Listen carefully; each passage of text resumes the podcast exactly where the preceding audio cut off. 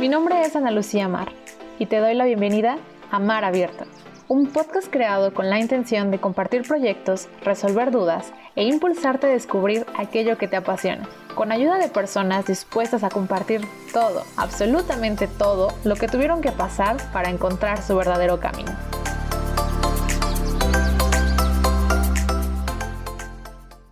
El día de hoy les comparto el que fue el primer episodio de Mar Abierto. Estoy muy emocionada porque Ángeles Solís es de las primeras personas que creyó en este proyecto y les cuento que grabamos este episodio unos meses atrás, no pensando en publicarlo, más en ser el primer piloto de Mar Abierto. Y la verdad es que amé tanto el resultado y la plática que era muy importante para mí rescatarlo y sobre todo compartirles todo el valor de esta plática. Ángeles tiene una licenciatura en Ingeniería en Energía, una maestría en Ciencias Nucleares. Ella también da terapias, masajes, es cofundadora de Mandala Conciencia, que busca un autoconocimiento por medio de la creación de mandalas, talleres y meditaciones. Y no me queda nada más que agradecerle por haber sido la primera invitada de este podcast. Hola, hola, estoy muy feliz, de verdad, gracias. Mi nombre es Ángeles Solís, soy cofundadora de Mandala Conciencia. Soy una mujer sanadora, me considero una mujer que sana que y que está en pro de la conciencia trabajando para el despertar espiritual de las personas. Estoy aquí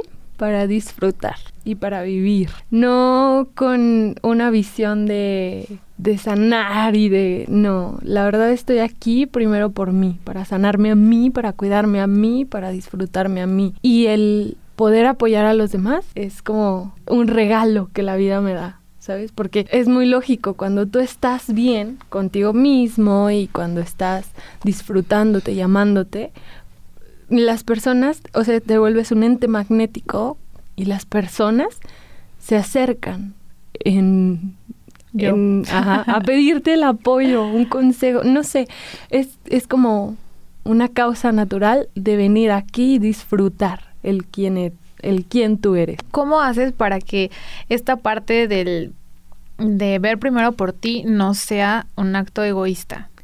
Yo creo que lo primero es quitar el juicio de que el ver por ti y el primero estoy yo es un juicio totalmente donde crees que las demás personas necesitan o merecen algo más de ti.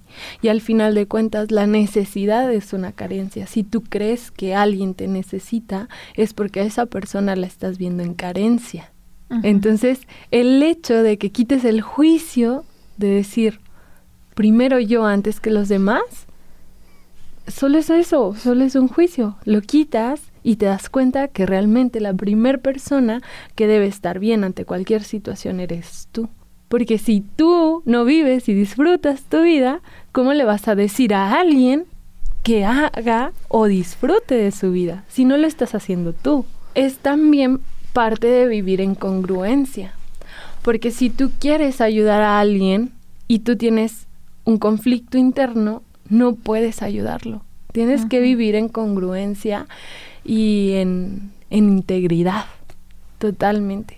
En este momento a ti, ¿qué es lo que te apasiona? Creo que mi, una de mis pasiones más grandes es totalmente el proyecto que tengo con Geras. Geras es mi pareja. Este, que se llama Mandala Conciencia. Es una de mis grandes, grandes pasiones. Literal, yo siento que, que es mi bebé. O sea, es es mi, mi pequeño proyecto que va creciendo poco a poco. Y me apasiona porque, primero, porque fue, nació de esa unión entre dos personas que realmente queríamos crear y crecer juntos, no solo ser una pareja y hacer cosas cotidianas y, crear. Ajá, sino crear algo juntos. Entonces, primero creo que es por eso. Y segundo, porque es una área de mi vida donde expreso quién soy realmente y que quieras o no tiene impacto y mientras más impacto, más apoyo a las personas, más es como la energía de gratitud de la que, de la que al menos yo me lleno. Y otra, pues es totalmente el, el poder estar dando terapias a las personas y este y apoyarlas a sanar esas cosas que no han sanado y a sacar eso que no han sacado para su purificación, para una purificación energética. ¿Cuál fue tu proceso de descubrir, a ver, sabes que yo quiero servir a los demás, quiero curar? Creo que yo cuando realmente dije quiero ayudar a los demás fue cuando terminé con una relación y en esta relación me di cuenta de que habíamos muchas mujeres que, que sentíamos o que creíamos que teníamos que pasar por una relación tóxica, una relación destruyente, para poder encontrar algo diferente, para poder despertar. Entonces creo que ese fue el punto de quiebre donde dije, quiero ayudar. Y más que ayudar a los hombres, no, es como ayudar a mis hermanas desde una sororidad a no pasar por situaciones como las que yo pasé y a encontrar el amor propio, la valía en ti misma y todas estas cosas, ¿no? Como autoconfianza, seguridad. Que ya podemos entrar un poquito más a lo que es mandala conciencia y en lo que han estado trabajando para que las personas ya tengan como las piezas completas del rompecabezas. ¿De qué se trata mandala conciencia? ¿Cuál es el propósito? Bueno, um, mandala conciencia, su propósito como tal es la era de la conciencia. Llevar a muchas vidas a que se concienticen de ¿Cuál es el propósito de tu vida? ¿Para qué estás aquí? ¿Qué es lo que quieres realmente en esta vida? Y tomar conciencia de tu poder, de tu poder personal y de, en base a eso, a que te autoconozcas, el poder descubrir qué es lo que vas a dejar, cuál va a ser tu legado en este mundo. Eh, nosotros iniciamos literal posteando este cosas en Instagram, ajá, frases, mantras y todo esto. Y de repente, o sea, sé que no fue de la noche a la mañana, pero así se sintió. Teníamos un montón de seguidores y fue como, wow, o sea, qué bonito. Y el hecho de que las personas nos mandaran mensajes y nos dijeran, me ayuda, o sea, literal, esta es la frase que necesitaba y cosas así. Mm, nació de un comentario que yo le hice a Geras. O sea, Geras y yo tenemos dos años de relación, dos años, casi seis meses. Y al, como al año, un día yo le dije a Geras, Geras, no sé hacer nada. Literal, no sé hacer nada. Lo único que sé hacer son mandalas. Y Geras volteó y me vio y me dijo, ¿cómo que no sabes hacer nada? Hay personas, muchísimas más personas, que no saben hacer mandalas. Y tú sabes hacerlo. No puedes decirme que no sabes hacer nada cuando haces obras de arte. Y fue como, fuck. O sea, fue un balde frío que me cayó. Y ahí fue cuando dijimos, hay que hacer algo con el arte, con toda esta autosanación que llevamos. Y nace Mandala Conciencia. Empezamos a postear cosas, empezamos con los mandalas. Y ahorita tenemos talleres presenciales donde lo que se busca es un autoconocimiento total en las personas mediante mandalas tejidos. Entonces, hemos crecido en un año exponencialmente y hemos impactado muchas personas que, o sea, no es lo único que hacemos, también tenemos las meditaciones y, y, y es muy llenador el leer los comentarios de personas que te ponen, era justo lo que necesitaba, esta meditación o el que... Estas palabras, este ejercicio, este... Sí, totalmente. Entonces, el propósito de mandar la conciencia es despertar tu conciencia, el autoconocimiento y que empieces a sanar de verdad tu ser, tú que empieces a conectar con tu ser, a desidentificarte con tu ego y entonces tengas una trascendencia. Se me hace súper interesante y te agradezco mucho que compartas eso, porque creo que requiere mucha humildad decir, ¿sabes qué? No sé hacer nada, ¿qué voy a hacer? o, qué, sigue? ¿Cómo le hago? ¿Qué, ¿Qué procede? Y entonces desde reconocer que incluso el decir no sé hacer nada más que esto es hacer algo, una cosa, pero es hacer algo. Y creo que a veces nos da miedo aceptar que es como demasiado difícil o, o sea, ¿por qué no simplemente te metiste a trabajar a una tienda, a sacar dinero y ya? ¿Y ya? vivir cómodamente.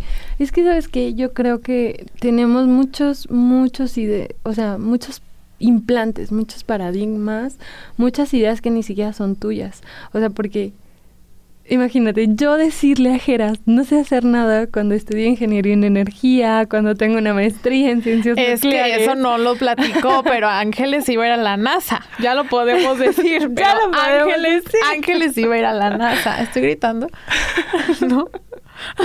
ok, pues imagínate, o sea, a ese nivel, llegar a ese nivel de decir, no sé hacer nada, un quiebre totalmente, o sea, fue el, el llegar a ese punto medular donde, donde o elegía seguir con ese camino de, pues va, o sea, me consigo un trabajo y hago lo que se supone que debería de hacer, o hago lo que me apasiona ahorita que, porque yo estuve con Ángeles en este proceso de la NASA, o sea, es en serio lo que estamos diciendo de la NASA y, estos exámenes que tuvo, que le voy a pedir que nos platique un poco más sobre este proceso. Y ahorita que lo mencionas, dices, ok, lo que se supone que tenía que hacer. Y yo en ese momento, o sea, cuando nosotras hace dos años, yo pensé que eso era lo que te apasionaba. Que sí me apasiona, ¿sabes? Es como, ¿por qué no puedes tener lo mejor del, como de dos mundos? Pero quieras o no, el empezar a autodescubrirse y el decir, ¿qué es realmente lo que quiero? ¿Quieres? Bien fácil pude haber seguido con ese camino perdón. Y no me cuesta nada en este momento seguir eligiéndolo. Y no me pesa, me es ligero si, si en algún punto de mi vida lo elijo, porque es algo que me gusta hacer. Pero mi pasión realmente no está ahí. Mi pasión está en esto. Eso me gusta y me llena. Pero no es mi pasión. Dos años Dos años. O sea, dos años y un poquito más para entender y, o sea, no, no que nos haya hecho nada, sino para decir, es esto. Porque encontrar tu pasión no es de la noche a la mañana. Y luego, o sea, yo me acuerdo mucho que cuando se dio lo del doctorado en Alemania, me empezaron a llegar muchas señales que me movían y que yo decía, caray, o sea, ¿qué hago con esta información? Pues, realmente, ¿cuál es mi camino? O sea, y entonces el como el hacer conciencia de cada una de esas señales, realmente cuestionarme qué es lo que quiero y dónde quiero estar. Aceptarlo. Yo siento que sí, totalmente aceptar.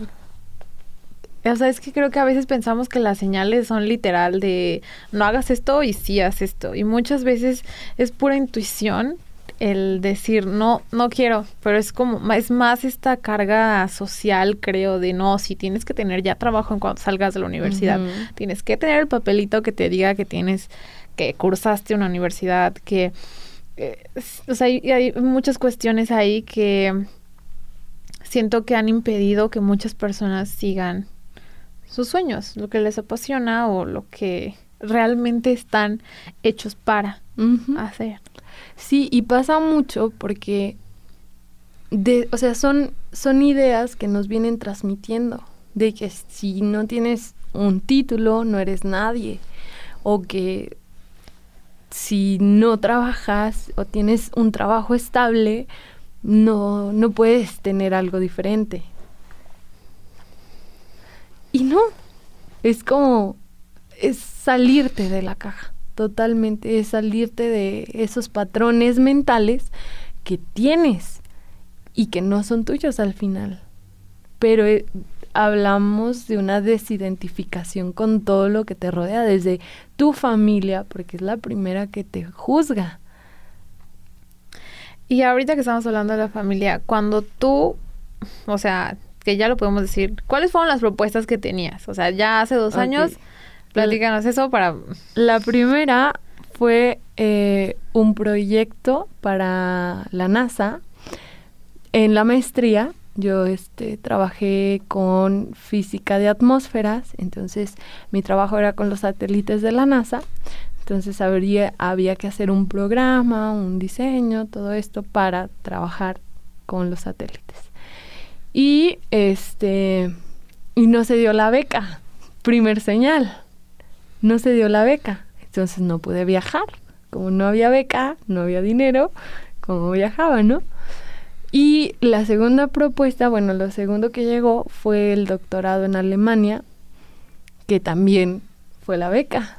No se dio la beca, entonces fue como, ok. Porque bien pudiste, eh, o sea, trabajar, o sea, forzarlo a que pasara, ¿sí? O sea, de que me voy porque me voy. ¿Cómo la familia, en ese caso, por ejemplo, tu familia, no sé si te veía en la NASA en Alemania y después decirle, ¿saben que me voy a quedar y voy a hacer esto? Porque tú lo dijiste, la primera, las primeras personas en juzgarte son tu familia.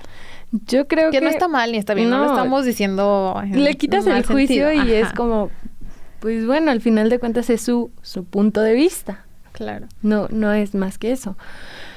Creo mm, en primera instancia sí fue como, ¿por qué no te vas? O sea, ¿qué te hace falta? O ¿cómo es posible que prefieras quedarte aquí?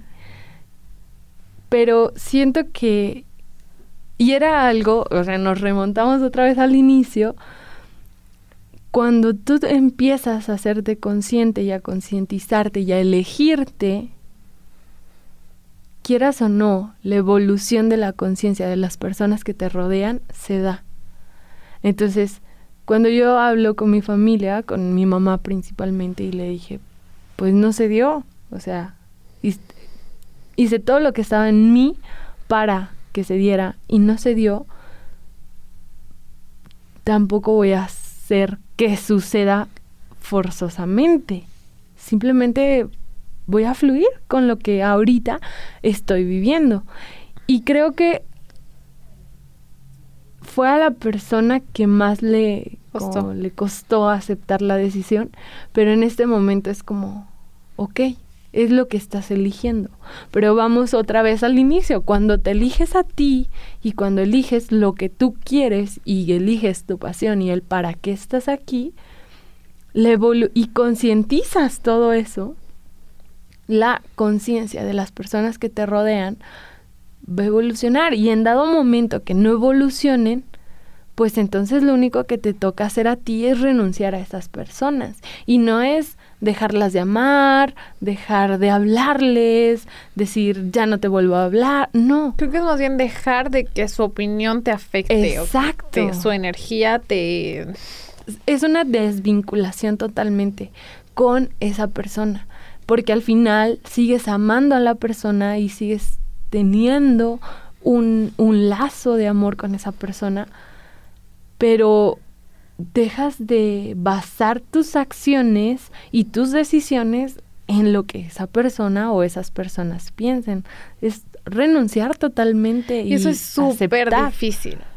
o sea, es muy complicado porque es muchas veces tu mamá, tu papá, tus hermanos, es tu familia, es, es sí, o sea, familia simplemente, o tus amigos que crees que son cercanos, o sea, que, que te conocen. Y muchas veces ni siquiera uno se conoce y anda escuchando más bien las opiniones de los demás en lugar de, sabes, que te sientas y dejas fluir, pero a esto es a lo que iba. ¿Cuándo dejas, o sea, de, de luchar por eso? Por ejemplo, eh, el programa de la NASA o lo de la beca, que fue, o sea, que, que en ese sentido fue por una beca, o sea, sí hubo un, un factor determinante que dijera, ok, por esto no, pero ahorita que yo te decía, pues pudiste vender, no sé, el colchón, la ropa, lo que, sea. Ajá, ¿hasta cuándo uno dice, sabes qué? ya, o sea, lo dejo y mejor fluyo? Porque a mí me cuesta mucho, o sea, yo sí, no sé si me ponen a elegir en un programa, si hago como hasta lo imposible, soy súper aferrada en ese sentido, pero digo, los que somos así, ¿cómo decidimos, sabes qué? Hasta aquí y que pase lo que tenga que pasar? Es que Mira, por ejemplo, a mí Hikuri me ayuda mucho a concientizar mi cuerpo, a sentirlo. Y entonces, a mí, por ejemplo, lo de Alemania no me costó soltarlo. Porque porque llegó un momento de donde había tantas opiniones, donde había tanto juicio, donde había tantas críticas, tantos comentarios, que me, que me costaba y lo sentía pesado y sentía mi cuerpo pesado y desgastado y sentía un drene de energía que yo decía, no, o sea... Entonces en lo físico. Pues, ajá, yo, yo lo siento físicamente. Cuando a mí mi cuerpo me pesa, es como, no es este el camino. No, no, no debo de elegir porque estoy drenando mi energía y entonces mi cuerpo lo resiente. En mi caso es mi cuerpo, pero es mucho de autodescubrimiento, es mucho autoconocimiento porque tienes que saber qué parte de ti te está diciendo que ese no es el camino. Y el, y el problema de que te aferres es que es como si te cegaras a sentir más que a ver, porque lo puedes ver. Puedes estar viendo una situación que no que está que te está frenando. Pero pero la sientes y tu cuerpo te lo dice. Solo que no tenemos esa conciencia de conocernos. Yo creo que algunas veces sí, y, igual, es lo mismo que te decía, no aceptamos que es eso. Por ejemplo, hay muchas personas que ya están bien estresadas, que te ve la cabeza, que te da migraña, que eh, piensas que es como de, ay, estoy estresado y no sé qué, pero pues realmente puede ser algo que, que no, es, no nos esté haciendo bien. Y que no decides soltar. Que te sigues aferrando. Y es que el mismo cuerpo te lo dice, o sea, ese es como el valor de autoconocerte. Y a mí cuando pasó lo de la NASA, sí fue un fuck. O sea, que fue hace 2017. 17, 18, 17. Ajá. y, y, y ahí no tenía la conciencia que tenía cuando pasó lo de Alemania. Y entonces ahí sí hubo un, un aferramiento. Ah, no, o sea, busque el medio y no sé qué y no sé cuánto. Y al final algo decía, no, o sea, no es. Aquí. Y al final sí terminé haciendo un trabajo para ellos, pero no viajando. Pero, pero también es lo que iba, es que eso no niega que en un futuro no se dé.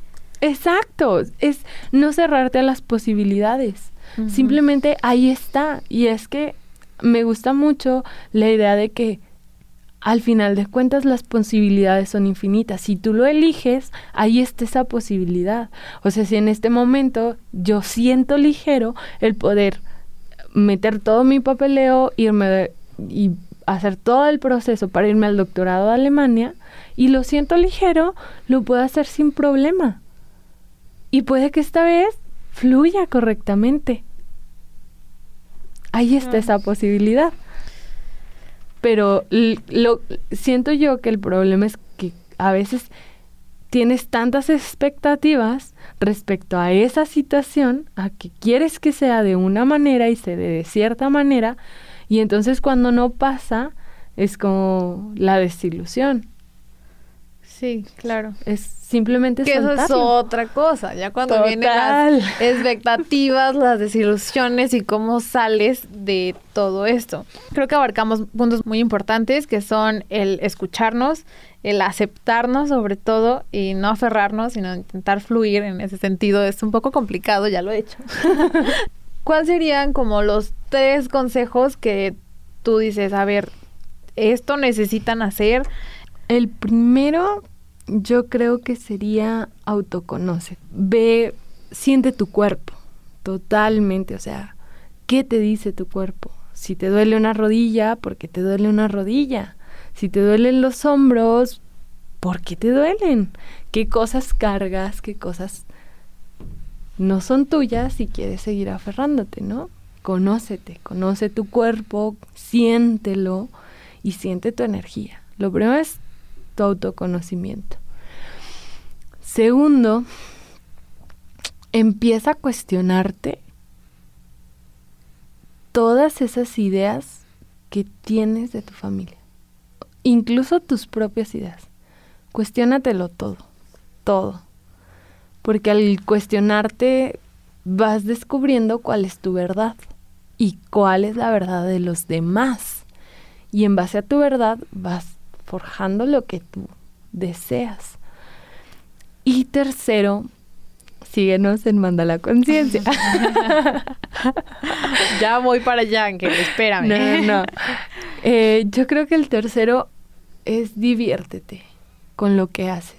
Si no estás gozando y si no estás disfrutando de esta vida, de tu vida, entonces estás haciendo algo mal. Por ejemplo, ¿tú has dejado de disfrutar hacer mandalas?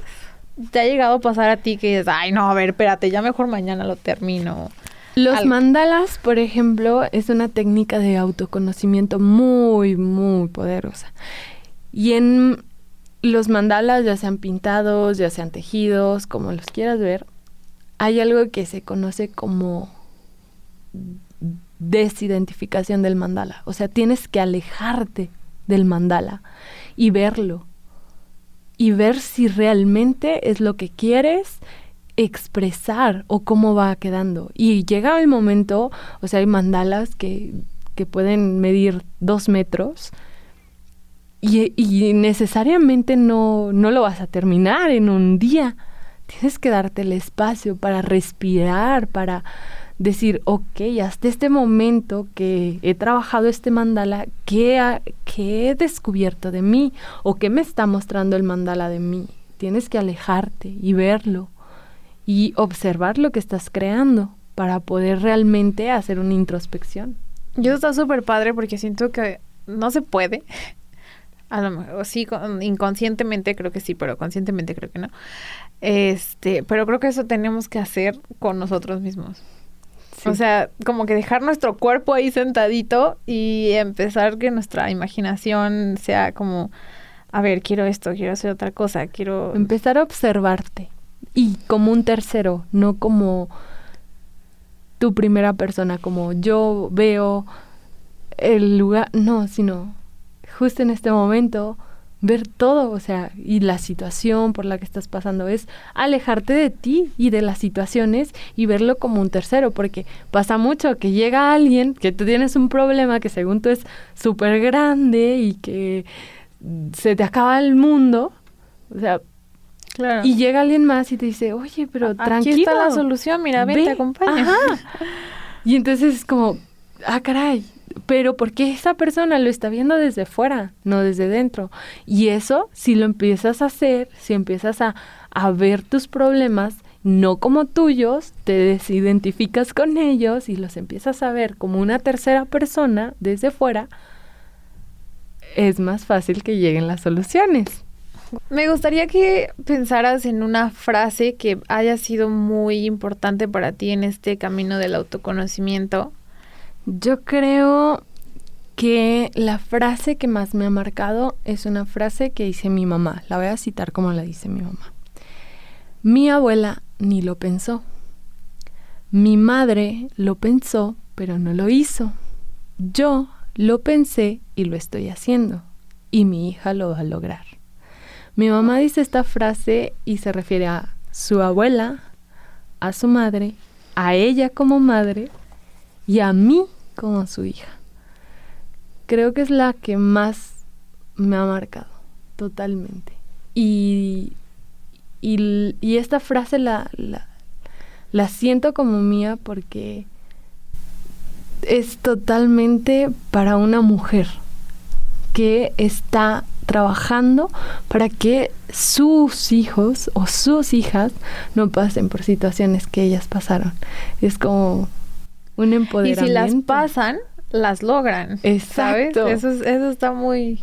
Es, es, muy bonito. Y creo que si estás escuchando este podcast es porque tienes que tomar acción ya y porque tenías que, esta es tu señal, tenías que escuchar esto porque lo vas a lograr y todo va a estar bien. Siento que a veces nos hace falta eso, ¿sabes? Aunque sea aunque seas ajeno a la situación, que te digan, sabes que lo vas a lograr y no importa si te tardas de aquí a 10 años, pero todo va a estar bien y yo confío en ti.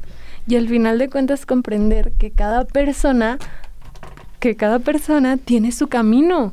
No te compares y algo de lo que hablaba con Geras es esa, la comparación, cómo caes en esas trampas del ego de la comparación, cuando te comparas porque alguien más ya tiene los resultados que tú quieres. Y entonces, con no caer en esa trampa que te pone el ego, porque te, te, te la pone para que creas que no logras lo que estás logrando, pero cada persona tiene su camino. Dime dónde te encontramos. Nos pueden encontrar en todas nuestras redes, en Instagram, en Facebook como arroba mandala conciencia. Y a mí personalmente me encuentran este, en Instagram como arroba ángeles-souls y en Facebook como Ángeles Solís. Muchísimas gracias Ángeles por estar con nosotros y muchísimas gracias a las personas que nos están escuchando. Creo que tenemos mucho trabajo que hacer y, y qué mejor que alguien como Ángeles nos esté iluminando literalmente el camino. Te agradezco mucho que hayas escuchado este episodio. Recuerda que dejaré en la descripción los datos de nuestro invitado. Te espero la siguiente semana con un episodio nuevo.